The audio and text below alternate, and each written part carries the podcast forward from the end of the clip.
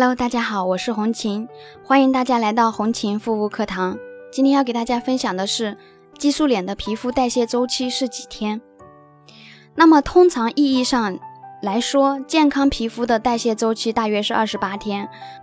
这二十八天的皮肤代谢周期是指皮肤的基底层到角质层的细胞分裂到脱落的时间。在这个过程中，皮肤会代谢掉一些垃圾，形成新的细胞层次。防护有激素依赖性皮炎的皮肤是属于非健康的皮肤，皮肤功能无法正常运行，因此代谢周期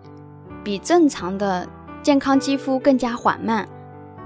那么轻度的激素依赖性皮炎的皮肤代谢周期是在二十八至五十四天，而重度的激素依赖性皮炎。这种皮肤代谢周期在七十二至七十四天。如果有受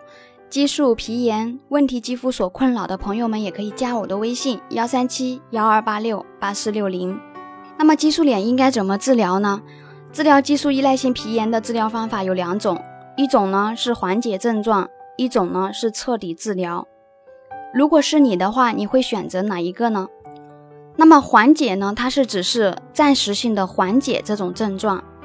彻底治疗就是说彻底把你的激素脸完完全全的修复好，让你的皮肤恢复正常健康的状态。那么激素依赖性皮炎是一种外用产品导致的皮肤受损，激素、重金属、化学垃圾、防腐剂、荧光剂、增白剂，还有很多不被皮肤所吸收的成分。都会成为激素依赖性皮炎患病的诱因，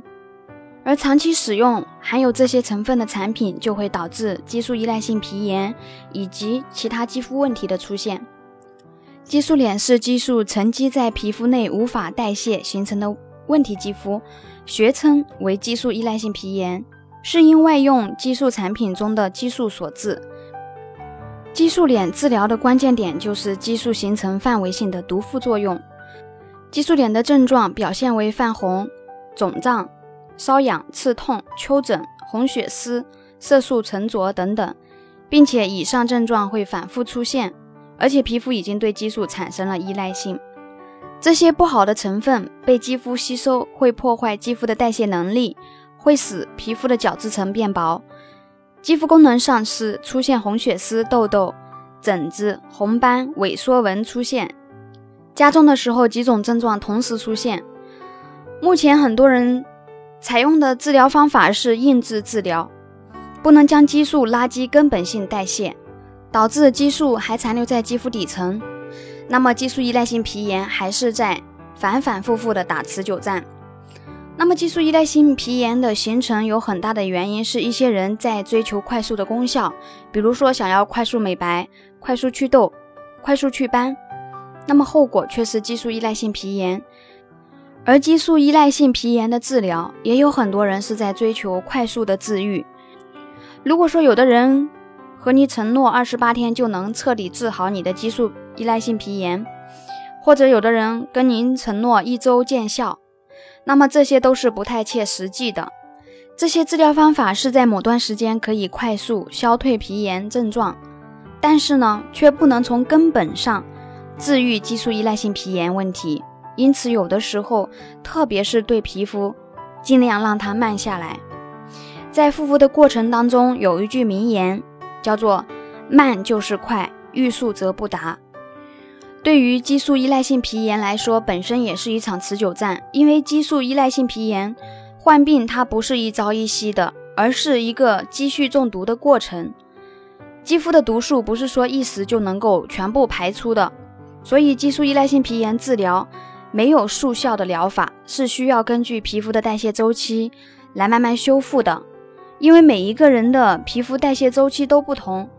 而且皮肤沉积的毒素也不同，层次不同，所以只能通过先排异，